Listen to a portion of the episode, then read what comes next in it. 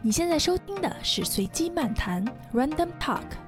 一档讨论科技创业、金融与生活的泛商业类播客。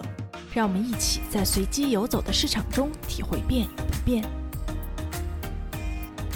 大家好，欢迎收听随机漫谈，我是 Rachel。大家好，我是任老师。今天我们要讨论的话题呢是成功和运气，这是一个我一直想讨论的话题，但是一直没有找到合适的嘉宾。正好我在知乎上看到邦比快跑写了一篇文章。就是讨论这个话题的，所以特别高兴，今天我们请来了邦比快跑，来跟我们一起聊一聊成功和运气的关系。那请邦比快跑跟大家介绍一下自己，然后打个招呼。呃，大家好，我是邦比快跑，嗯，呃，叫我邦比就行了。然后呢，我目前在国内的一个一线券商从事投行工作，呃，也是保荐代表人。平时业余爱好呢，就是读读书啊，写写文章。呃，我在知乎有一个同名的账号，呃，大概有将近十万人的人关注吧。然后我还有一个公众号叫邦比读书，目前没有什么人关注，呃，希望大家多多捧场。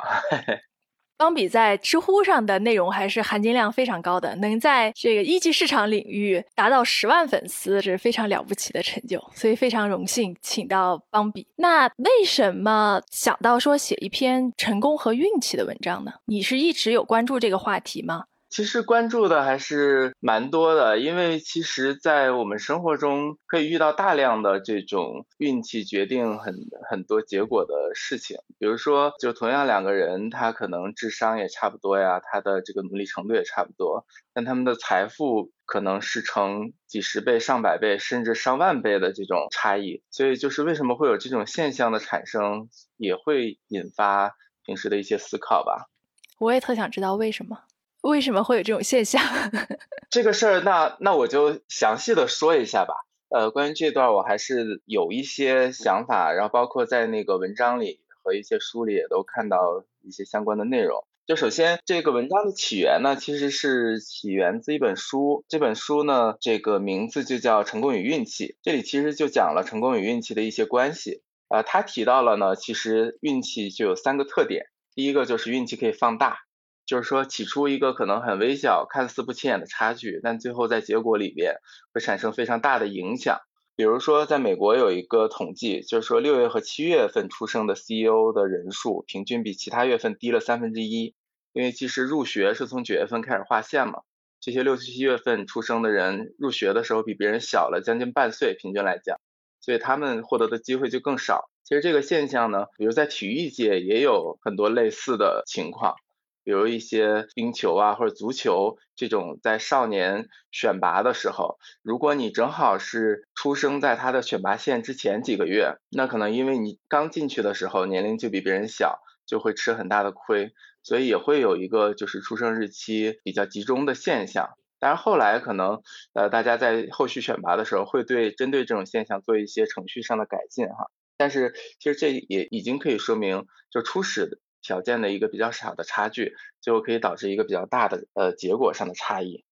运气的第二个特点就是说，极端的好运可能是由多个好运累加起来。这个呢，其实他讲了一个比尔盖茨的例子，比如说比尔盖茨在青年的时候正好赶上了个人电脑的浪潮。然后呢，又正好赶上了他所在的高中能给他提供一个比较好的呃上机条件，然后同时呢，又在创业初期赶上了 IBM 需要个人电脑的操作系统，同时他又很幸运的从一个不太懂行的人手里收购了 QDOS，然后自己改进了一下，做成了自己的 MS DOS，所以很多好运叠加在一起，导致他成为一个世界首富。第三个特点呢，就是竞争越激烈的时候，运气越重要。这个道理呢，其实是这样的。比如说，在一些竞争非常激烈的比赛里，比如说跑步吧，大家每个人的这个结果差异可能就在零点一秒甚至零点零一秒之间。那这个时候呢，比如说你前一天的这个身体状态，比如当天你早上吃了什么东西对你身体的影响，甚至就是比如说你竞争对手的一个微小的失误，就可能导致你非常大的这种结果的差异。因为我们都知道，体育比赛的拿到金牌和银牌、铜牌的人，其实他最后的差异是很大的，但其实他们之间的真实的实力的差距是非常非常小的。所以在这种竞争越激烈的比赛里呢，运气就是越重要的。这是书里讲到运气的三个特点。从我个人的角度来讲，根据上面的特点，我总结了一个没有经过什么科学验证的模型，但是我觉得作为一个经验法则来讲，大家理解一下还是还是很有用的。就是说你在社会中的这个财富，其实排位取决于你的知识、努力加上运气之和。你所说的知识是代表什么呢？知识，知识。对，那我再解释下，知识，呃，我说的知识其实指的是智力和见识。这个智力呢？大体上来讲还是跟先天有关系的，但是见识主要是通过后天的这种学习和实践来获得的，这是一个算是半先天的因素吧。嗯然后第二个努力呢，主要是跟后天的因素有关了，然后运气呢，主要是跟随机的因素有关。我听了一下，我感觉邦比在做的事情其实是把这个长期的偶然因素和短期的偶然因素给拆开了。然后就是长期的偶然因素呢，可能就是概括到我们刚才说的那个叫知识的东西里边。然后短期的偶然因素就是那种特别不好抓的部分呢，可能是被被放在运气这个事情里边。这是个蛮有意思的事情。就是我有些时候也在想，我们自己讨论运气这个事情的时候，到底心里在说的是什么？哪一部分是你的运气，哪一部分是你的所谓的这个实力？呃，因为也有一个蛮极端的说法，叫当然是半开玩笑，他说运气是实力的全部，就是说爱因斯坦可能天生比其他人聪明，这件事情到底是他的运气还是他的实力呢？那如果你说有一个人碰巧生在六月或者七月，是他运气不好，那你碰巧生在一个很牛的家庭，或者是说你你碰巧智力比别人高，或者是说你你你你你碰巧基因比较好，会长得比较高，这件事情到底是运气还是实力？呃，这个其实是个很多人会去深入讨论的问题。但是确实是从我们的这个角度上来讲，就是那种特别先天不容易改变的事情呢，你你讨论它可能确实是没有太大意义。比如说有一个人先天可能就是这个基因比较好，就长得比较。漂亮或者长得比较高这件事情，呃，琢磨它其实可能都没有太大意义，反倒是运气这件事，因为它是一个尚未向你显露真相的一个事情，所以，所以可能我们需要在做决策的时候，更多的去去考虑到它所带来的这个这个扰动。我要说的事情是什么？就是说，其实一部分的这种随机发生的事情，可能已经在前边累积下来，或或者被决定下来了，然后那些事情。可能是已经沉沉淀在我们前边所谓的这个智识啊，或者是先天条件，或者是一一些那个里边了。然后呢，我们大部分时候真正在讨论的运气，其实是未来将要发生的，或者是尚未显露真相的一些一些随机因素。我觉得任老师刚说的就跟。相比刚才说的智力的放大效应和累加效应，其实是差不多的意思，对吧？就是你短期的运气，或者是某个时刻未来的不确定因素，然后累加在一起，可能这些东西累积成你的智识存在，对，是这个感觉，对不对？嗯哼，哎，所以邦比，你继续。就假设每一项是十分的话，那三项之和满分就是三十分，最低是零分，大多数人就在这三十分和零分之间分布。我认为这个分布呢，大体上应该是一个正态分布的结果，也就是说，大多数人集中在有平均分的这个这个位置，呃，极高和极低分的人都是极少的。但是，一旦排好顺序之后呢，对应的这个结果其实是幂律分布的。比如说，你排的是第一名，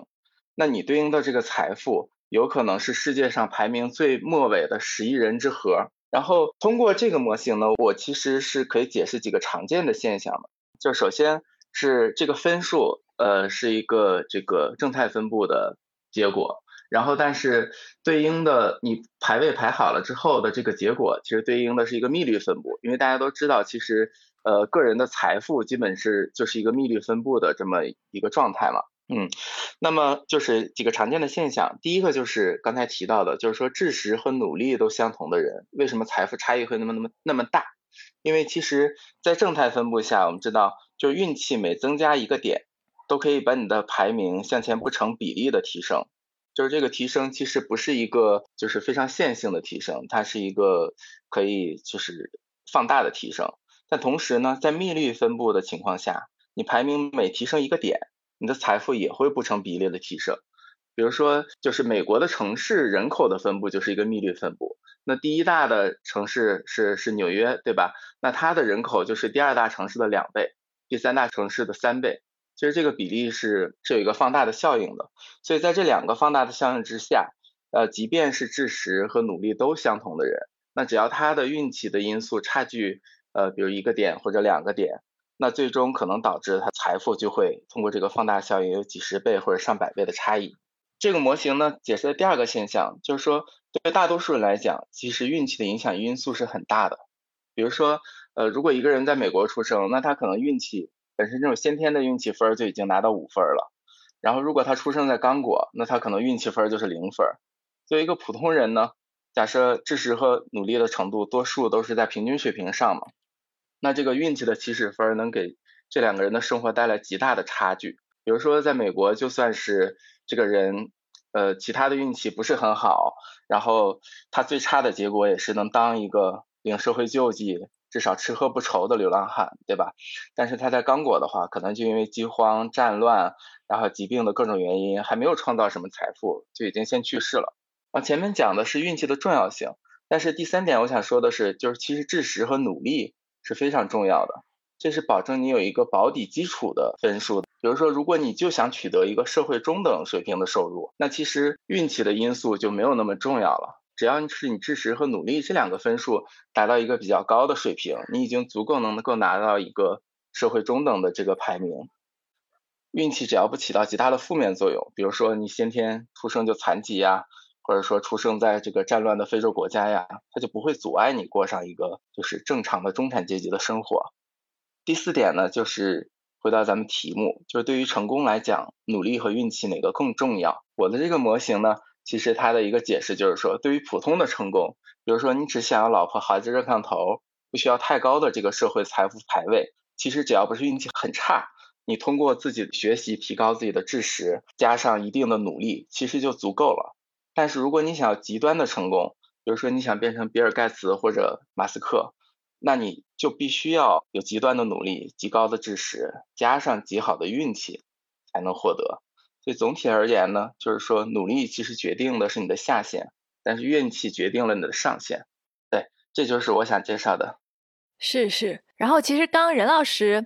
在中间插的一段话，我觉得也特别重要，就是我们怎么来定义这个运气。其实在这之前，我在本来开场的提纲里面，我有一个问题就是。我们怎么定义成功？其实光定义成功就是一个挺难的一件事情。所以，我们今天可能讨论的成功，主要是就是世俗意义上的成功吧，对吧？直直白讲，就是刚邦比提到的财富积累这件事情。那么，什么是运气？其实刚才任老师也区分了一下这个概念。然后，我们可能讨论的是说短期的，或者是未来未知的这个领域内。对于这一点，邦比有没有什么要说明的？就我们应该怎么去定义这个运气？我对运气的定义其实是比较简单的，就是说，我觉得，呃，首先这个事情自己是没有办法直接做决定的，然后其次呢，但是它对结果，你的这个，呃，最终取得的结果是有比较大的影响，然后第三呢，它是一个比较随机的因素，所以这里边刚才任老师说的，比如说一个人的智商，其实它呃本质上还是一个运气因素，因为它取决于。你的父母，这个你是没有办法去决定的，对吧？但它同时呢，也是一个随机的因素。他们两个的基因组合在一起之后，其实是一个随机的结果，但它对于你未来的这个生活是有比较大的影响。实质上，智商确实本质上是属于一个运气因素，但是我把它分在智识里边呢，是因为这个运气因素它很重要，但是你又完全没有办法改变，这是从出生就就带过来的一个因素，所以。对它作为一个长期的这种运气的因素，所以就不把它放到单独的运气里了。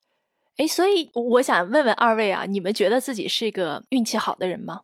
我觉得我运气其实非常非常好。嗯，对。你是什么时候意识到这点的呢？其实这个并不是意识到很久。这个问题其实也是在近几年的时候，通过逐渐的观察周围的人啊，然后去了解更多呃社会上平均的一个收入水平啊，或者一个平均的生活状态的时候，才会意识到这个问题。比如说举一个很简单的例子吧，就是说我和那个王冉师妹都是北大的嘛，对吧？作为一个北大的学生来讲，很多人觉得你考上北大肯定是因为你很努力，对吧？这个事情 努力在里边占的因素是最大的。但其实这个事情就是努力和运气完全是混杂在一起的，嗯，就是说，呃，我的父母还是非常重视学习的，然后不怎么吵架，然后给我提供了非常稳定的学习环境，这个不是所有人都有的。我知道有很多人的家庭，其实要么就是父母情绪非常不稳定，要么就是可能单亲家庭，他没有办法静下心来，就是想努力的时候他就能努力。然后再一个呢，我的家庭收入也属于一个中等水平，能给我提供一个不错的生活保障。那个时候我小的时候虽然没有什么学区房的概念，但是学校也是分好学校和坏学校的。然后我的父母呢，也是尽他们最大的努力，把我送到他们能力范围之内能送到的最好的学校。我觉得这都是为后来能考上一个不错的大学提供了非常基础的条件。就假设没有这些条件的话，我个人可能再努力，那也只能上到一个，就比如九八五、二幺幺，那就是已经是一个顶峰的水平了。但是因为基于这些，呃，我非常好的前期的这种家庭的因素，我觉得这可能对我来讲就是一个运气因素了嘛。所以最终上到一个还不错的。呃，很好的大学，所以这里边的话，其实呃运气因素肯定是一个必要条件。如果没有这个的话，那也不会有最后的这个结果。那之后呢？就是你刚刚说的都是考学，对吧？然后因为在一个不错的家庭，其实这是你的运气起了很大的作用。那么其实真正说你个人的财富积累，应该是从大学毕业开始的。在这个过程中呢，你有没有？遇到过一些事情，让你觉得哇，自己运气真好。个人的财富积累这个呢，其实我的观点反而是，就可能这这方面在知识和努力上反而更重要一点。嗯哼。就首先，当然最基础的这种工资什么的，这个跟工作有关哈。工作这部分，我觉得运气因素是很大的。比如我刚刚工作的时候进入投行，那个时候投行可能还没有现在这么火，然后工资也没有那么高，其实也就是看起来，呃，比平均工资。稍微高那么一点点的样子吧，但是随着这些年的发展，然后 IPO 的加速啊，啊整个国内经济环境的上升，所以投行这些年的收入水平还是呃提升的还比较快，所以可以给给我一个比较好的这种初始的积累。明白，哎，所以你当初选进投行这条这个职业道路的时候。有运气的成分吗？还是你当时有一个清晰的判断，你觉得这个行业以后会非常赚钱？呃，我觉得运气的成分很大。就是这个，当时我进这个职业道路的时候，其实对于这个行业到底会不会赚钱？对于未来什么的考虑的都不是特别清楚，反而不像现在的一些，比如本科或者研究生在好学校里的，他们提前个两三年就会出来实习。其实对于自己要做什么样的工作，这个工作的收入水平怎么样，未来发展怎么样，都有比较清晰的判断了。我那个时候反而是不太清楚，因为做这个行业的人，特别是国内的投行，其实并没有那么多。大家平时都是从电影啊或者书里看到一些国外投行的传奇故事，但其实跟国内的投行完全不是一个一个概念，所以我觉得也是运气因素是很影响是很大的。但当你做了以后，其实你会觉得你还是挺擅长这一行的，是吧？这个其实就还好，其实还好，就是对这个也是跟个人的这种呃性质啊，跟以前的一些一些。呃，学到的相关知识是相关的。我觉得我跟这一行的匹配度中等水平吧，就是不算特别差，但是也不能算是最匹配的那一种。呃，但是至少随着行业的水涨船高，就至少也跟着这个行业一起成长起来了。所以这应该算是运气的成分比较大吧，我觉得。但是呃，从投资上来讲，我反而觉得其实呃运气就没有那么重要了。因为投资来讲，我个人的投资方法肯定就是一个长期的这种投资嘛。我觉得就是其实作为投资来讲，有两个比较重要的常识，就只要你知道了，其实每个人都能取得一个还不错的成果。就你可以通过长期来烫平运气的影响因素。就第一个就是复利，如果你知道复利的话，那你就应该清楚，只要你正常的去存钱，获得一个还不错的收益，那其实到你。退休的时候就会有一个非常可观的财富，即便是你每个月只能存下来几千块钱，那最后的结果也是会不错的。然后，比如第二个我觉得比较重要的常识呢，就是说，呃，股权的收益会在长期来看会高于债权收益。这个的话，就是说对于普通人来讲，你只要是呃每个月存下来一些钱，投到指数基金里做定投，那其实在你退休甚至没有退休的时候，就可以获得一个财富自由或者是一个比较可观的财富这么一个结果吧。这方面呢来讲，我反而觉得运气的因素就没有那么大了。当然这个事儿跟国运关系很大哈，但是这个呃就是一个太太太大的运气，就跟我们关系不大了。我反而觉得，嗯。我肯定是特别赞成的。我在我的所有视频节目，包括我们的聊天里面，都反复提到过这个这这这一些概念。对，但是我有时候会想，嗯，之所以我们现在，或者说我吧，就之所以我现在相信这条路是对的，很大程度上是因为我看清楚了运气在投资这件事情上的作用。就像你刚刚说的。我们是用一个长期的时间上的一个呃优势来抵消了运气的成分。那么对于中短期投资来看，就从我个人而言，其实运气占了非常非常大的比重。嗯，明白。就是刚才说的那种方法，它只能保证一个呃你长期的相对稳定的收益率嘛。但是你其实初始的这个财富是多少？对于结果的影响肯定是更大的嘛，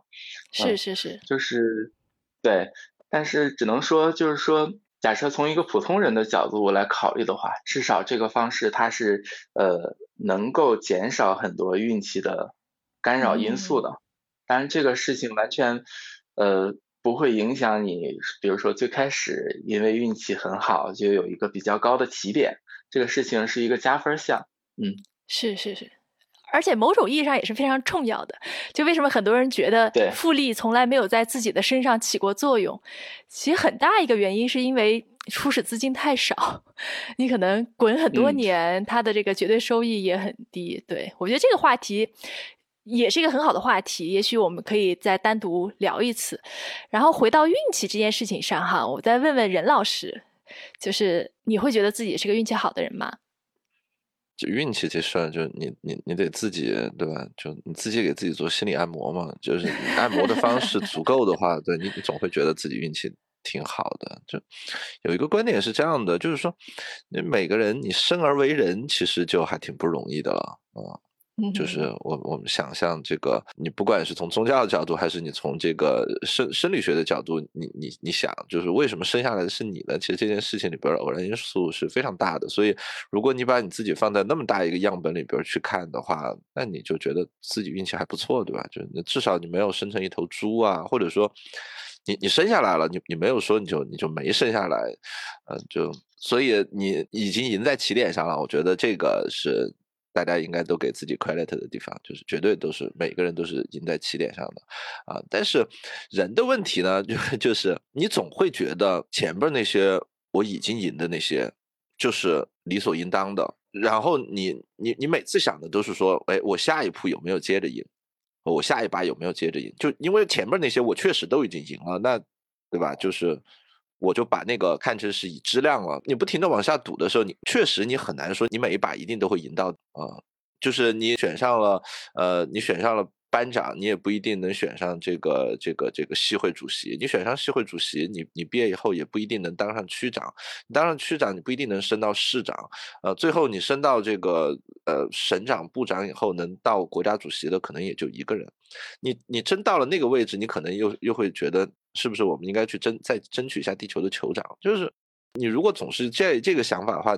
大部分人肯定会折在某一步的。嗯，就是王健林实现了一个亿的小小目标以后，就会去奔着他十个亿、一百亿、一千亿的大目标走。但是可能连他都会折在可能一万亿或者是十万亿的这个坎儿上。所以，我我觉得还是蛮靠自己去给自己找到一个呃找到一个合适的一个比较全集吧。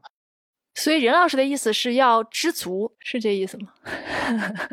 又不是这个事情，其实是个呃挺有意思的地方，就是人其实是个是个两面性的动物。呃，一方面呢，是你其实是有一些天性，或者是有一些本能，会让你想去跟别人比的。啊，比如说你看着别人都赚钱了，呃，好一点你就见贤思齐，你不好一点，你可能就羡慕嫉妒恨，对吧？就人。多少都会有这这种本能在在在里边，那你说你你完全要想去压抑这种事情，呃，就一定要想特佛系，那你这人不就就特别动力嘛？我们所谓的这个自驱力啊什么的，你你不就是从这些地方来的吗？啊，所以这个东西你得让他有这么点儿，但是呢，你又不宜让他就太过分了，就每天人过得巨焦虑，说哎呀，人家都这个怎么怎么样了，你怎么还这个样子？你你又没法过了，所以你可能是得给自己找到一个，嗯，我有些时候把这个东西叫适度紧张的一个一个状况啊，就有点类似于你你考试的时候，我我们有些时候去考试，你会觉得有点紧张。呃，就人不不一定考试了，就一件重要的事情，你会觉得有点紧张，或者你相亲也好，面试也好，或者是你做重大决策也好，你都会觉得有点紧张啊。那一般我们当然说啊，你不要紧张或者怎么怎么样，但是实际上，你想你为什么人体这个时候会紧张呢？它它实际上是为了把你整个动员起来啊，不管是在脑力上还是在体力上，它其实是想把你动员起来。啊，这个动员其实是对的，因为这是一件重要的事情，需要让你呃。整个的这个人处在一个活跃的状态，就就跟你要去比赛以前，你得做个这个热身，其实是一个道理。但是你可能是得控制一下，就是不要太过分。我我觉得在运气这个事情上面，就是还是中庸之道吧。就是说，呃，客观来讲，大部分人肯定是处在一个就是。比上不足，比下有余的这个状况的啊，那到底是你上边人多还是你下边人多，或者说你你的比较的区域是不是人？这个事情真的是一定程度上说，你到底是成功和失败，其实是跟你自己给自己假设的那个起点是挺有关系的。我觉得我还挺能找到这个内心的这个平静的，在这个问题上面，呃，绝对不算是运气很差的人啊。但是你要说是不是呃运气就都那么好，就像那个网络小说里边一样，就是呃这个人见人爱，这个花见。花开啊，肯定又不是，但我我觉得整体上来讲，我自己还是挺满意的。嗯哼，就是 我和任老师认识这几年，然后我们一起也做了不少事儿，然后感觉运气都不怎么好啊。不，你这样说，你这样说，就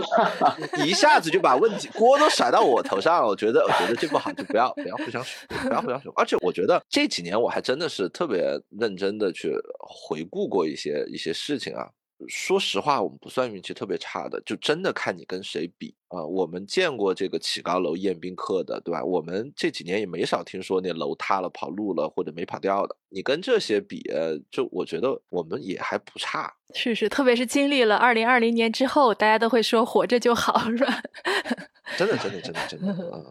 活着且自由。其实我我挺好奇的，就是作为一个保荐人，你肯定见过很多上市公司老板，这些人有没有什么共同特点啊？就某种意义上来说，他们应该都是成功人士，对吧？对，他们有什么共同特点吗？就是直接评论客户的那个缺点肯定是不好嘛。首先就是从优点上来讲，这些人都是，就首先他们都是非常努力，然后能力都非常强，然后并且也都非常幸运的人，然后最后他们才能得到一个非常好的结果。嗯，但是大多数人呢，其实他们也都会有一个共性，这个共性除了他们的能力很强，然后他们的这个努力很多之外，还有一个就是大多数人其实对于自己非常幸运这件事情，并没有客观上认识的那么多。就比如说，大多数人他其实就是像我刚才说的那个模型里边，他可能前几项知识和努力都是八九分，他的运气其实也达到了八九分的这个水平。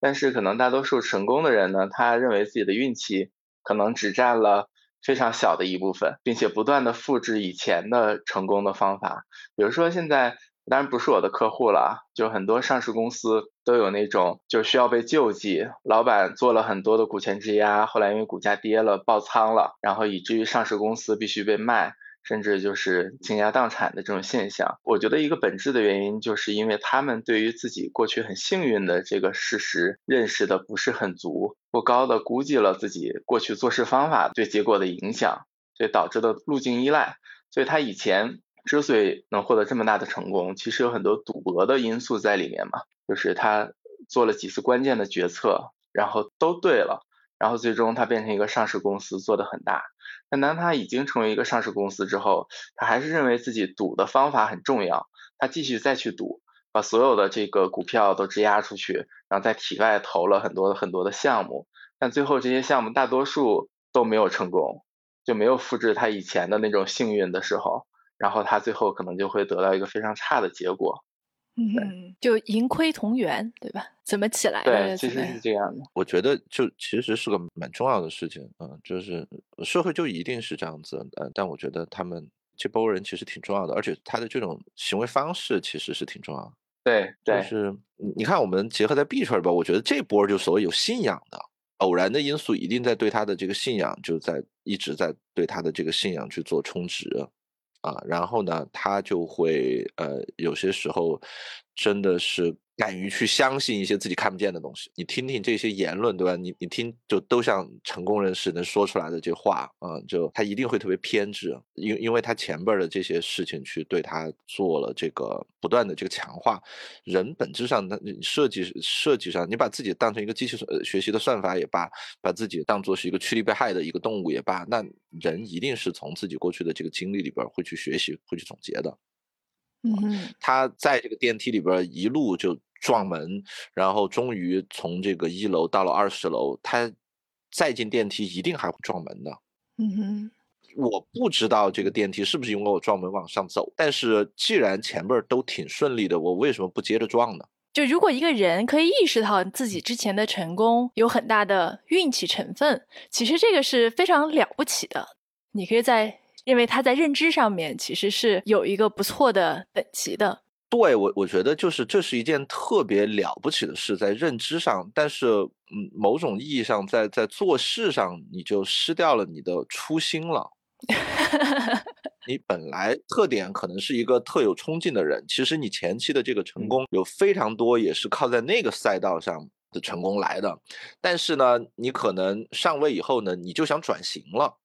嗯哼，呃，你就想转型了，这个转型不是每一个人都能成功的完成的。对，就是我也比较赞同任老师的这个说法哈，就是其实有的人他其实也并不是认识不到运气的因素很重要，但他可能就是有这种冲劲儿，有这种企业家精神，就想继续做大。比如说，我举个例子啊，运气的因素对于巴菲特和马斯克来讲，其实就完全不一样。就比如说，他们两个对于运气的这种这种处理。比如说，巴菲特和芒格，他们就是属于那种，呃，要做极大确定性极大的事情，然后来尽量，呃，同时做这种长期的投资，减少运气对于他们的这个结果的影响。但马斯克呢，其实他是在几次创业的过程中，都属于那种孤注一掷的创业，就把前面赚的所有钱投到下一个项目里，下一个项目成功了呢，他就是世界首富了；下一个项目假设失败了呢？他可能也变成美国贾跃亭了，对吧？对，但是即便巴菲特失败了，其实他仍然是一个就是亿万富翁，肯定是吃喝不愁，然后做什么都有钱的那种人。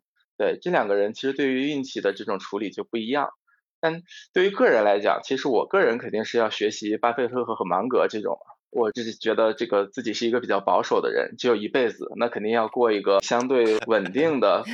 最后能够 能够获得不错结果的生活。但是其实对于整个国家或者社会来讲，就任老师刚才也讲到，就马斯克这种人是非常重要的，就必须得有这种愿意不断的，就是舍弃身家性命，百分之百 all in 去赌博的人，他可能才能做出一些非常超乎想象的，然后能够改变这个社会、改变世界的结果的这么。一个一个事情，邦比说到一个特别有意思的事情，就邦比说到这个，你你只生活一次，对吧？YOLO，YOLO 是现在很热的一个词。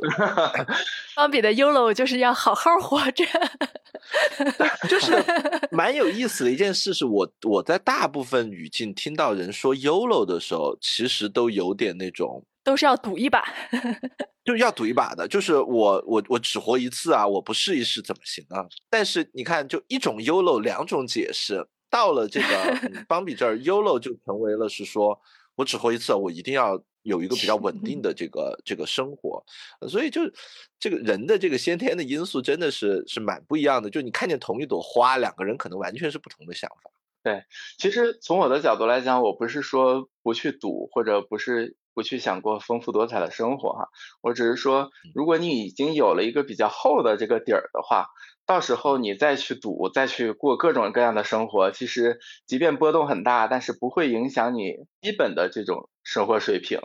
对，嗯，所以我更希望就是说，先有一个基础之后，然后再去波动。就假设我只有一万块钱，那我拿着一万块钱去赌博，那这个事情对我心里。的压 压力是非常大的，但比如说我有一个亿，哦，那我拿这一万干什么都无所谓了，就是不管去赌博也好，去去干什么，我都可以去尝试了。嗯哼，对我有想到这个，巴菲特曾经说过：“You only need to get rich once。”对，他就说你只需要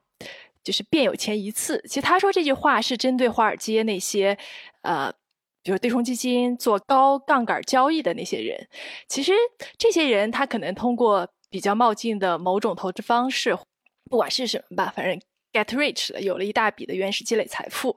那么按照巴菲特的思路，你就应该。守好这些钱，把管好这些钱，不要让它 lose 掉。但是华尔街这帮人呢，他就会一次又一次的去赌，去加杠杆，然后直到有一天，然后爆仓，把所有的家当都输回去。就像最近不是很火的那个韩国同学，是叫 Bill，他不是爆仓，然后一天之内亏掉了所有的资产，而他这些资产之前也就是通过加杠杆获得的。对我觉得这可能是。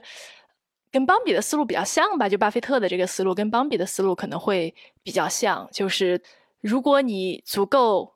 get lucky，然后有有了一定资本之后，你应该做的就是守好这些钱，而不是再把它们赌回去。邦比绝对是这个投行一股清流啊，嗯，就是，呃，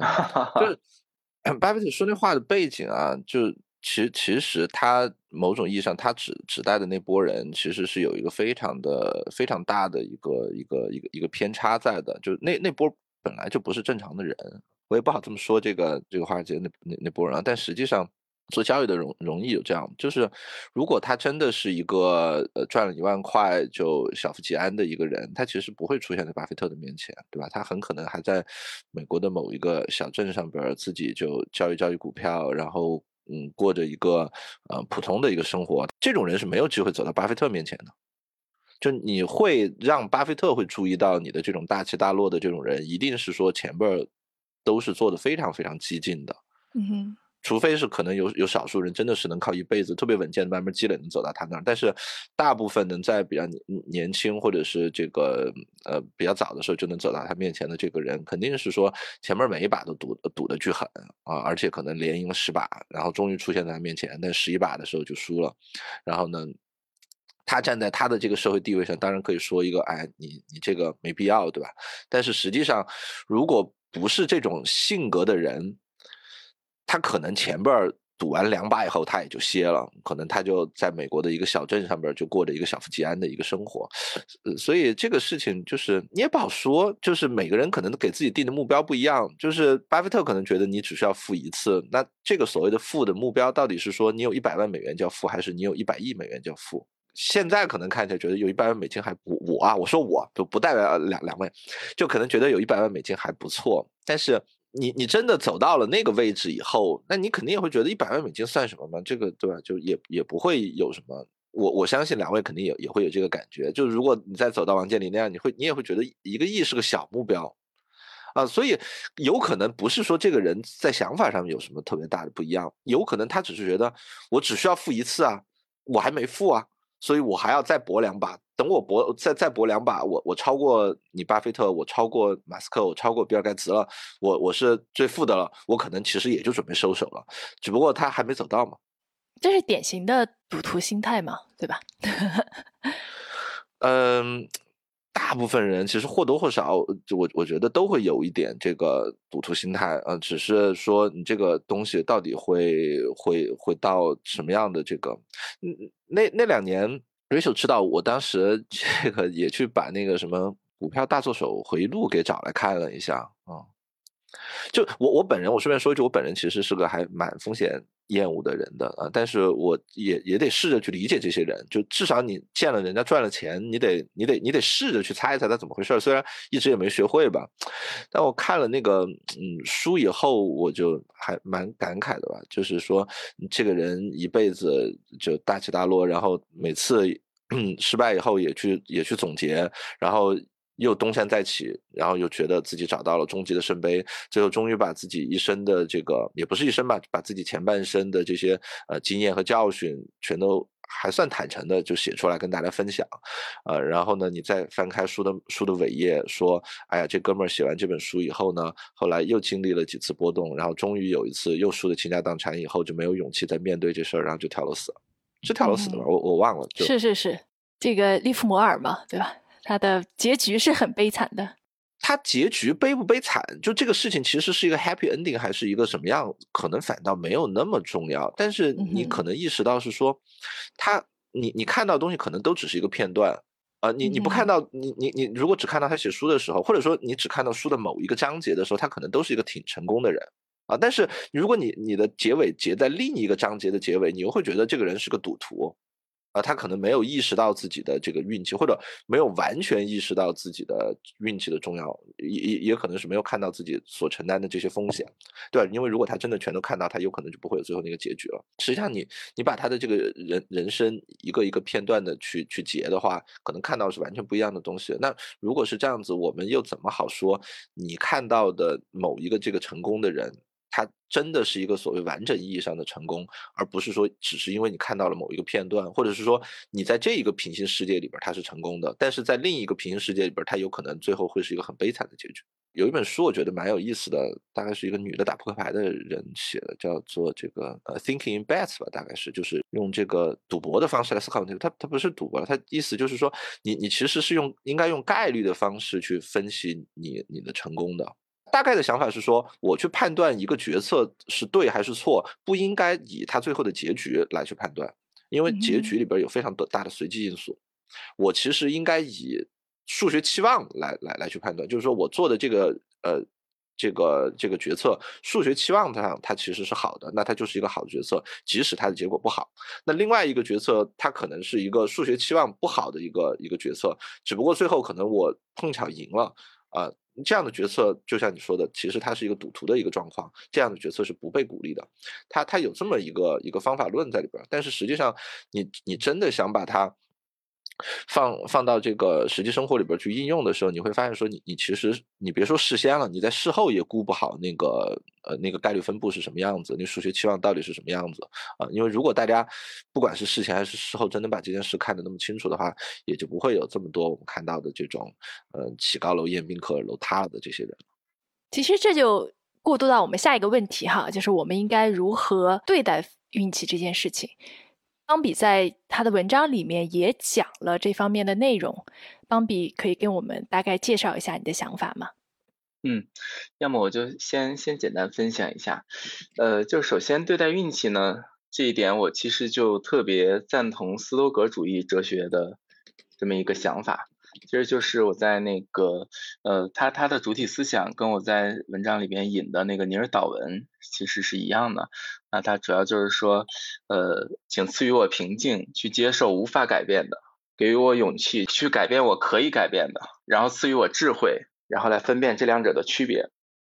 其实这个就是很好的对待呃一些事物的方法。就比如说，如果一个东西它完全是一个纯运气的因素，那这个时候，呃，其实你需要的就是这种平静的心态去接受它，就不管结果局是好的还是坏的，你都应该平静的面对，不能因为说一个事情运气不好，最后你就捶胸顿足，觉得哎自己怎么这么倒霉，也不能因为一个事情因为运气好得到了比较好的结果，就开始沾沾自喜，觉得以后每次都能运气这么好。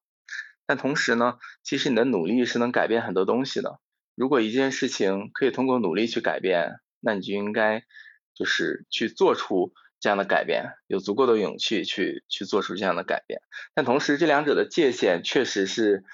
有的时候是很难分辨的。嗯，就像任老师说的，就是有有些时候很多东西你不知道它到底是运气的因素决定的，还是说你纯粹靠努力就可以决定。所以这个时候，你的这个智慧也很重要。你要去分辨说哪些因素是你能改变的，你去改变这些；哪些因素不能改变的，你要去接受这些。然后，嗯，还有一个说法，我觉得其实也也非常好，就是说你要从两个角度去看，呃，运气和努力。就是当你回顾你的历史的时候，嗯，你要去相信运气其实是很重要的，你要把这里边的运气因素更多的总结出来啊，然后去感恩过去。能取得这么好的成果，然后但是当展望未来的时候呢，你要相信努力很重要，因为即便运气在这里边占很大的因素，但是努力是你唯一能够改变的事情。我觉得那个邦米说的特别好，就是那那那个引文这个引用的那段，我觉得挺棒的。我专门把这个邦比的文章找出来，我准备把这个话再好好看一看。嗯，对，邦比的文章我们会放在 show notes 里面，大家有兴趣可以打开看一看。前边两部分吧，说实话挺难的，但是后边一部分是是是最理想的。就后边一个自我智慧分辨这两者的区别，我我觉得这个是我我我希望能获得的东西啊。但是确实这个听起来是一个呃非常非常高的一个目标，就大家其实估计一辈子也就也就在路上慢慢走着了。然后另外我。听妈咪说，我也能感觉到，就是说，在处理这个问题的时候，他其实也是有一方面是我们希望很客观的去去判断这个东西，嗯，但是另外一个很主要的事情也是在主观上边怎么样去引导自己保持一个呃积极乐观的心态啊，包括是说，妈咪说到我们在看未来的时候，即使过去的事实可能告诉我们，呃，运气是非常重要的，但是你可能也得引导自己不要太被这个事情分散注意，而应该是。精力集中在那些你你可以努力或者可以可以可以做一些改变的这个这个地方。呃，人活的确实这个事情也也挺无助的，就是所谓的这个呃时势大过人吧，啊，就是必必然有一些不管是行业也好，这个呃外部环境也好，国家也好，甚至哪天这个这个陨石就把地球给撞了也好。这类事情其实大家都是可能改变不了的，但是，嗯，你你总得让自己呃开开心心的活着，去做一些自己能改变的事情啊。所以，即使知道说有有有太多的事情是这个成事在天，那你也得去做谋事在人的这部分工作。嗯哼，其实刚邦比说到后面，就是说在对待过去的成就的时候，可能呃把它看作运气，然后。在计划未来的时候要多做努力，然后就让我 让我想起来，我大概在三十岁之前，我是用什么方法去寻找内心的平衡呢？就是当我觉得自己就是一事无成，然后特别的。丧的时候，我就会看看过去的成就，觉得我好像还挺厉害。然后对于未来的不确定性呢，然后我当时 我我有段时间特别喜欢算命，然后所有算命的人都说我命好，然后我就用这个安慰自己，反正我命好，然后我就不怕未来，就完全是相反的，你知道吗？我我在三十岁之前一直是用这种方式来让自己内心平衡的。我我特别能理解你的这个状况，因为因为我我我我我也老这样，就是，呃，财务上面有一个特别好玩的事情，他们说有些人做那个财务报表的时候啊，他会他会有些时候他会藏一部分利润，他会藏一部分利润，比如说我今年其实我赚了呃五百万，但是呢我我对外披露我不报五百万，我说我只报了三百万，我把有两百万的利润呢藏在我的财务报表里边，然后呢在未来哪天我的这个。呃，财务状况不好，比如说我亏损了的时候呢，我再把这些我藏着这利润呢给弄出来，然后他们把这个东西呢叫做这个呃 cookie jar，就是一个糖罐子，就是说我这公司呢存着嗯存这个糖罐子，我有有有钱的时候呢，我就偷偷往里边存一些，到了我不太行的时候呢，我就拿出来这个让自己开心一下。啊，我觉得心理上其实大家确实也需要一些这样的这个呃糖罐子。啊，就是，呃，你过得好的时候呢，你你得这个，你得你得经常提醒自己说，哎，你别太得意忘形了，对吧？你得你得这个注意，你可能是运气好啊，你不要太这个飘飘然了。但是真到了你非常丧的这个时候，你肯定也需要给自己打个气嘛。啊，到那个时候你再还对自己特呃特客观或者怎么样，这这人就没法弄了，呃，所以你你得在心理上边给自己来一些这个安慰，所以看出来就是这个 Rachel 在三十岁以前创业还是吃了挺多苦的啊。是是，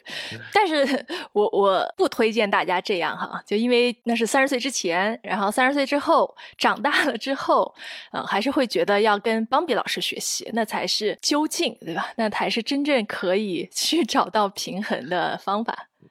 那我我觉得这跟三十岁没关系，就是这是你现在日子过好了，你就有资格跟邦比老师学习了。就是你要是现在还特丧，那我们一定还这么安慰你。不，我我觉得不是，我觉得是因为我向邦比老师学习了，然后我才慢慢变好的。太棒！别别别，邦比 老师不知道怎么接话了。没有没有什么帮助，只能做一些心灵按摩的工作。我觉得这个还挺重要的，是就像我记得，就最早一块创业的那批朋友，基本上都是一一二年开始做移动互联网的。当然都做 app 嘛，做 app，用户都挺多的，但是再再往后就都遇到瓶颈了。之前呢，大家总会总结很多成功经验，对吧？你怎么做的推广，然后怎么设计产品，怎么做呃团队管理，都会分享经验。然后不太行的，到瓶颈的那个时间点，就突然有人会说：“其实我们完全都不懂创业。之前用户增长那么快，其实就是运气，就是因为当时没有 APP，当时遇到了这个所谓的行业红利。”然后我觉得能意识到这个问题还挺了不起的。现在想一想，真的其实就是这么回事儿。其实当时，当时也年轻，你根本就不知道怎么创业，也不知道怎么做产品，更别说做管理了。但是就是因为你遇上了一个风口，然后突然你做了一个一般般的东西，就有很多用户，然后你就会以为你之后还会有一般般的东西。那我觉得其实这个时候，嗯，都都是很正常的想法。我觉得这些想法都是人类的常情。但是就是这里边有的时候你事后回顾的时候，可能是运气成分多，但有的时候可能就是你的能力很好。嗯我觉得特别对于这种行业风口的时候，就是保持一个自信是很重要的，并不是，呃，并不是所有的行为都是都都都都像你说的是一个很傻的行为哈。就像这个牛市来了要满仓是吧？牛市来了最最赚钱的策略就是满仓。而且这个大势其实挺重要的，就这个势一一一个是外边的势，也也有你自己的，就是比如说。你如果真的是所谓连续创业者，你你你就做了三个 app 都做到，比如说对吧，大几千万，你第四次去跟人吹这个牛的时候，就是大家会信啊。呃，是，但这个有一个问题，就是呃，你的运气能不能持续的问题。呃，我记得邦比在文章里面也写了这个问题，就是你可能赶上一个风口，然后你做了一个。app，然后有了很多用户，这可能是你 get lucky，然后你运气好。那么，其实再往后，它需要更多的能力去承接，比如说你的商业能力、你的变现能力，对吧？你的团队管理能力。那如果你这些东西跟不上的话，你前面的运气就很快就没有了，对吧？你几千万用户有什么用？多少 app 有几千万用户，然后就灰飞烟灭了。就这事儿，你你知道吗？就大家做商业，其实都知道，很多时候它是一个。嗯嗯，它是个自我实现的过程。就是我我们看过那个笑话嘛，就是说有有人想把自己的这个孩子嫁给比尔盖茨的女儿，大概是这样子，对吧？然后他就到处去说嘛，说比尔盖茨的女婿要跟你们做个生意，呃，我要来你们这儿当 CEO，然后就骗一家公司，然后又去骗另外一家公司，说那家公司 CEO 要怎么怎么样，呃，然后最后他就传个局嘛。我我我那个呃，邦比要是在这个券商肯定也知道嘛，就是我好多项目里边实际上也都是。可能我手上只有一个鸡，然后我又需要出去找酱油，又需要出去找锅，又需要出去找厨子，啊，然后最后是我我我传了这么一个一个一个局，就把这事儿给都办了，就是它一定程度上是呃自我实现或者互相成就的，就是我跑到这个地方去说的时候，其实我我我手上也只有一个空的饼，那个地方去说的时候也只有一个空的饼，但是如果你是一个比如说像雷军啊或者像马斯克这样的一个大佬，他画的饼就有人信。他可能这个饼最后就就就互相拼起来就实现了啊！但是如果对吧，像我去吹，就肯定就没有人信。那这东西可能就彻头彻尾都是个都是个牛皮。所以嗯，就这个势头，我觉得还是蛮重要的。就不管是说你前边的这三次成功，到底真的是你的能力造就的，还是偶然因素造就的？但是在其他人听起来，他。它就是一个可信的这个依据，它可能就能帮你去撬撬动更多的资源，去去去接着去推你后边这件事情啊。当然，我不是鼓励大家这么做。要是你后续的这个能力跟不上的话，你每次走到这里，然后。即使 get lucky，然后你也就到这儿了。所以重要的事情就找厨子，你也得意识到嘛。就是 嗯，传团队的时候，你又去找厨子嘛。最后你可能就我我们见过好多那种攒局的人，我我不知道这个呃，你现在身边是不是还有这种人？我我以前见过好多这种攒局的人啊，就是其实他自己什么都没有。啊，他也没有什么太多能力。你说他有太硬的资源也说不上，但是呢，他呢就能把这个事情呢就给呃左边右边就给传起来。呃，有些时候你发现活也不是他干的，钱也不是他出的，资源也不是他出的，最后他就固执出名了。哎，投行不就有很多这种人吗？是不是邦比同学？投行本质上也就是做这种嘛。对呀，因为投行本质上他自己也没有资产，然后他也没有钱，实际上就是撮合双方的这么一个行为嘛。其实我觉得就是刚才尹老师说的这种，就是说如果呃他运气不好做失败了，那可能大家就管他叫骗子；但是他运气好做成功了，那大家就是会管这种行为叫企业家精神。所以其实愿意这么去做尝试，做这种事情是非常重要的。你要不这么做的话，肯定是没有后续的所有的东西。嗯，但是你做了的话，确实是有可能失败；但是不做的话，肯定是什么也没有的。那有没有什么办法让自己的运气变好呢？这块要么我我我再分享一下，就是我我有一些角度，就是呃这这我昨天还梳理了一下，有一些角度可以分享给大家做参考。我觉得也不是一个非常硬的标准，但是呃如果能给呃部分人能得到一些启发，我觉得就很好了。第一个角度就是前面说的，许多时候其实你把决策周期拉长，就会减少运气的影响。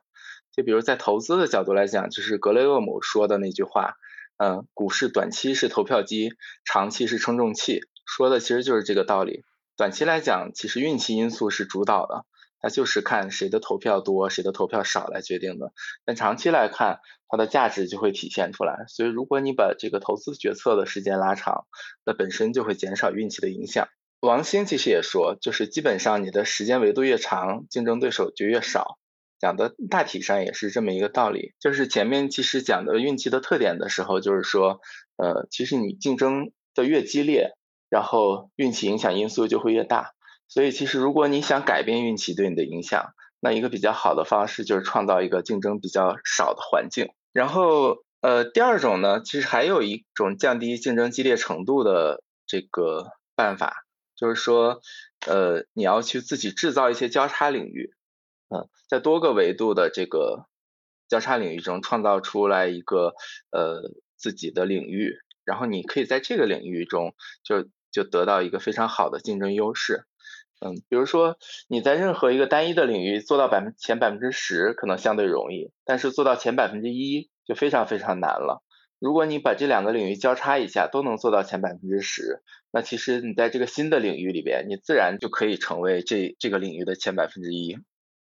这个的话，呃，就是戴伯特的那个作者斯科特亚当斯，其实这他提出来的一个理论嘛，就是他本身画画不是最好的，然后他写笑话的能力也不是最好的，但他在两个领域都是相对能排到比较靠前的，所以最后做出来的这个戴伯特漫画就比较受到大家的欢迎。然后另外第三个角度呢，我比较想介绍的就是说，就是美国的一个呃风险投资家吧，叫。Neville Revikant 他提的一个说法，也是来自于一本书，叫《Chase Chance and 呃 Creativity》。这个作者呢是一个神经学家，在国内也没有没有中文的翻译。这里边提出说，呃，就是有有四种运气的类型。第一种就是随机的运气，比如说中彩票，呃，买了一张彩票就中了，这就是随机的运气。第二种就是通过努力加大碰到运气的可能性，不断的坚持，比如不断的去买彩票，最终中奖了。那这这种就是说我通过个人的努力，其实加大碰到运气的可能性。第三种呢，就是对运气更加敏感，比如说像是师妹和任老师，就对这个币圈非常熟悉，然后在这个上涨之前，哎，我识别到了一个比较明确的信号，然后买了很多这种数字货币，然后赚了大钱。那其实这种就属于对运气敏感获得的这种好运。第四个呢？就是用独特的品牌吸引运气，这个的话就是说做你一件比较擅长的事情，并且持续改善，然后做到一个顶尖水平，有点类似于我前面说的，呃，就是在一个领域做到前百分之一，这个时候机会就会主动找到你。就比如说这个事情其他人都做不好，只有你能做好，但是这个时候突然一个运气降临到其他人的头上，他其实是抓不住这次机会的。但是因为你在这个领域已经闯出了自己的名声，所以他会拿着这个机会来分享给你。就尽管你这个运气并不是你本身获得的，但是你能通过自己的品牌和你的这个呃形象来吸引到这样的运气。其实这样就是创造了自己的运气的一种方式。然后第四个角度呢，就是建立自己的系统。嗯，就是这个也是呃前面说的这个斯科特亚当斯他提出的一个事情，就是当他在不太出名的时候，其实一直在写博客。最开始的时候，他基本上要增加自己一倍的工作量，然后他写了这个博客只能增加百分之五的收入，对于他的收入来讲其实没有任何影响。他妻子就特别不理解，问他问他目标到底是什么，为什么要付出这么大精力去做这个事情？斯科特亚当斯他的回答呢，就是说他要建立一个系统，他要从这个系统里面呢，其实是建立他的写作习惯，提升他的写作技巧，以及从写作中获得这种持续的反馈。就是在这两种情况下，其实，呃，你目你的目标能否获得成功，跟运气的关系是很大的。嗯，你这次想做一个什么事情，运气的因素可能是很大。但是当你建立这个系统的时候，你能不能达到你建立系统最初想要的那个目标，跟运气的关系就不大了。比如说你持续的写博客，或者像师妹和任老师一样，你们持续的做播客，然后做这个哔哩哔哩的视频，其实是提升了你们自己本身做这个视频节目的能力，提升了你们自己的一些对一些事情的理解的理解的水平。然后，所以其实这个系统是在建立起来了。然后这个系统最后帮助斯科特亚当斯做到什么了呢？就是他的这个博客获得了《华尔街日报》的关注，然后请他撰写一些专栏文章。后来通过这些文章呢，他又获得了出版商的关注，又出了很多书，然后受邀去做了一些很赚钱又不怎么花精力的这种演讲。所以其实当他最开始写博客的时候，他不知道怎么通过写博客达到赚钱的这个目的。但他通过写博客的这个事情，培养了他自己写作的这个系统，然后最终是系统带给了他，就是更多的好运气。我大概要分享的角度就是这些吧。其实一个重要的观点就是，一方面我们讨论运气的时候，我们说运气是那些你不可掌握的，也也也不能控制的东西。但是你你你最后发现是说，运气这个事情会不会实际上它本身也不是运气，就是在一些。脑子更清醒或者更愿意努力的人看来，其实这背后也是有方法论的，只不过是大部分人平时也也不去考虑这些事情，所以就把它归咎为是我运气不好。而在一些人看来，实际上所谓的这个这个运气，其实是一个完全是可控制，至少可改变的一件一件一件事情。这就跟周瑜看起来天气是是这个完全不可控的，但是在诸葛亮看来，他其实就是我可以做一些事，至少我可预测的。这个还是激励我们。就是不要把这个事情凡事往这个上面去归，还是得去想想想办法找一找原因的。嗯，我觉得这是一个责任感的问题，就你是不是会对自己的决策来负责？其实有时候我们会把，就像任老师刚刚说的，把运气当做一个挡箭牌。其实你说我运气好或者我运气不好是一件很容易的事情，但是它可能就遮盖了你真正了解一件事情的可能性。我是比较赞同之前任老师说，就是用概率的方式，对吧？其实很多打牌的人、打牌的高手吧，基本上都是这么想的。因为在你在打德州扑克的时候，运气肯定占很大的成分，但是因为那是不可控的，我就默认它是我没有办法改变和控制的。那么在此之外，我有没有可能性提高我的胜率？就像邦比刚说的，其实长期也是一个，对吧？就是当你打一手牌的时候，运气可能占到了百分之九十的影响；当你打一万手牌的时候，运气也许就没有那么重要了，你的胜率就会凸显出来。可能在很多领域，真正的高手都是可以去掉这种不可靠因素之外，然后真正摸清楚事事件本身的脉络和原因。就像最后。邦比举的那个例子，建立自己的系统，其实这是一个更本质的。他把决定权放在了自己的手上，然后去做一些自己可以控制的事情。我觉得有的时候是这样，比如说在一个别人已经定义好的赛道上，你去跟别人赛跑，这个时候其实运气的影响可能就是比较大的。但是你决定去选择哪条赛道，这个是你相对可控的因素。但是每条赛道上面运气的影响因素其实又是完全不一样的。比如说，我是通过去打德州赚钱呀，我还是通过去写博客赚钱呀，还是我去通过投资股票赚钱？其实这里边运气对它的影响因素差异都是非常大的。就这个是我们相对来讲，嗯，自己还能控制一些的。但至于你已经，比如说我已经到了一个具体的赛道上。那这个时候，可能里边的运气因素就会比较重要了。不过说到现在，感觉努力还好像还是很重要的，它可以在很大的程度上改变你的运气。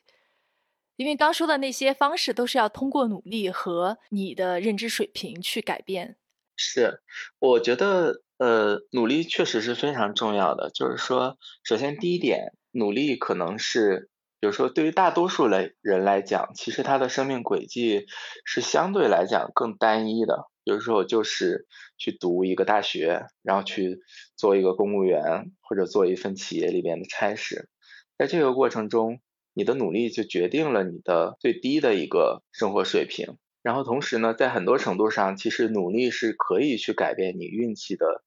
这个影响因素的。比如说，我去创造一条自己的一种交叉的赛道，我去定义一条自己的赛道，其实这里边这个赛道里的运气因素受你个人的影响就会更大，就这里边的竞争更少，然后其实它的运气在在这里的影响因素也会更小。然后另外就是，其实像前面说的。就是说，只要你你肯努力，至少就是维持一个中等的水平，是是没有什么问题的。而且其实最重要的努力也是唯一你自己在这个时候能控制的一个因素嘛。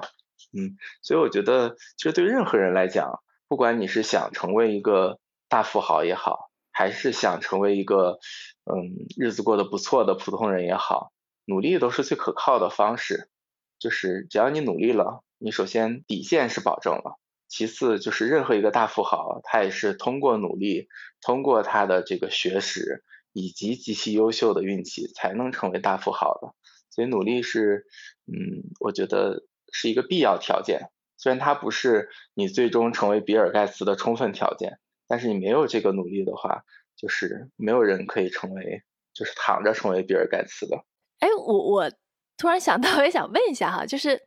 我我知道有句话很很流行，叫做一命二运三风水，对吧？四书应得五读书，你们相信这话吗？这个听起来前面四项都是运气啊。嗯哼，前面四项都是运气，读书算是努力，对吧？我觉得就是命这件事情，更多还是接受吧。这个事情就是。就比如说你你生下来你是个中国人，你不是个美国人，这事儿没什么好抱怨的啊。我我我真知道有人对这种事情还挺怨念的。我我觉得这事儿就就没什么好想的。或者是你生下来是个男生还是女生啊？或者你生在这个家里还是那个家里？因为你一旦要想去抱怨或者想去改变这件事情，就是对对自己和对周边的这个伤害都太大了，而且毫无意义啊。我觉得这个。不要折腾了。呃，当然，嗯，这个是作为你你你作为孩子，就是如果你作为父母，你希望做个优生优育啊，你希望给孩子弄个美国国籍啊什么的，那我觉得是另外一件事。你愿意折腾折腾你，这个是是是命的事儿。运气这事儿，就是我们前面反正也聊了那么多了，就肯定对你人生至少在某一个具体的问题上面，肯定还是影影响比较大的。风水我不太信了啊，就是。那我们如果把它外延一下，把风水讲成是一个地利啊什么的，那我觉得这个还是有一定的道理的。就你做任何事情，你除了要考虑到这个天时人和，这地利肯定也是一个非常重要的事情。比如说你做创业，你在中国做还是在美国做，啊，这些肯定是是你需要去考虑的。呃，阴德嘛，就是做个善良的人，就 be nice，我觉得这些事情是是是需要的。就是我觉得这个是个人的。人人的本性的问题，呃，它也能帮助你去找到一些你内心的这个平静从这个角度，我觉得可以。呃，但是你说是不是烧香拜佛以后一定要怎么样？那个迷信的那个调调，这个东西，我觉得中国信这个东西的人其实不是那么多了。就从迷信的角度去信这个。我本来还列了一个问题，是想说两位有没有相关的书籍或者电影可以推给大家？其实刚才邦比也。已经介绍了不少书了，邦比想再补充一下吗？就有什么好的书籍或者电影？还可以再推荐两个，就是可以帮大家多认识到运气的，给你带来不确定性的书吧，以及怎么对待运气。呃，一个是就是呃古希腊的一个斯多葛学派的哲学家，也是一个悲剧作家，叫塞内加。啊，他有本小书，并不长，很很很短哈，叫《论生命之短暂》。然后这里边其实就呃体现了刚才说的一些对待命运的一些态度吧。其中有一封信是他就被判死刑之后，然后写给他母亲的。他被判死刑，当然最后他很幸运哈，他实际上只是被流放了。但他写给他母亲说，尽管我这样了，但是他还是在 安慰他的母亲，说就是呃这也没什么大不了的。对我觉得这个对于怎么对待。运气、命运无常，对对待运气不好这种事情的一个观念是比较好的一本一本书吧。然后还有一个就是电影，其实大家也可以看看，叫《罗拉快跑》。这个师妹肯定也应该在学校的时候也看过吧？就是它其实故事也很简单，就是说其实同样一件事情，但是罗拉在三种不同的情况下做了三个初始看起来就是呃差异很小的决策，但是最后产生了很大的就完全不同的影响。就有两种情况下，她其实最后就挂掉了。呃，最后一种情况下呢，他其实获得了很大的成功。其实这个电影我觉得也可以帮助大家感受一下，就是说，其实有的时候确实结局并不是，嗯，完全是靠努力来，呃，来决定的。一个初始的很小的条件，可能对后期有有比较大的影响吧。嗯哼，任老师有没有要推荐的？哎，我这人这个这个看的东西比较少，所以一推荐我也只能跟大家推荐看看《鹿鼎记》、看看《阿甘正传》这类的东西，就是自己自己自己歪歪一下。就如果有兴趣，可以去看一下那个叫呃对赌的那本书，中文翻译可能叫像打牌一样思考，或者叫对赌啊，然后英文就是 Thinking Bets，嗯，就是可操作性不是那么强，但我觉得是一种好的这个思考方式吧。我是觉得，如果你对这个。跟运气相关的话题感兴趣的话，可以多了解一些概率方面的书，其实可以让你更好的做决策吧。对，那行，那我们今天就先这样。我觉得非常开心哈，我们就运气和成功的关系这个话题聊了很多，也延展了很多。其实这两个，不管是成功还是运气，都不是特别好定义的词儿，我们也尽量把它说的明白一点。啊，希望大家能够喜欢今天的内容，也特别希望大家可以把你的想法，然后通过留言的方式告诉我们。那感谢大家收听本期的随机漫谈，感谢邦比做客我们的节目，我们下回见，拜拜。感谢收听随机漫谈，这里公布一个消息，我们决定开通听友群了，在微信搜索 Random Talk 随机漫谈，可以找到我们的公众号。在底部菜单栏点击听友群，或者直接回复加群，就可以获得小助手二维码，加他为好友，他会拉你入群哦。期待和大家一起交流。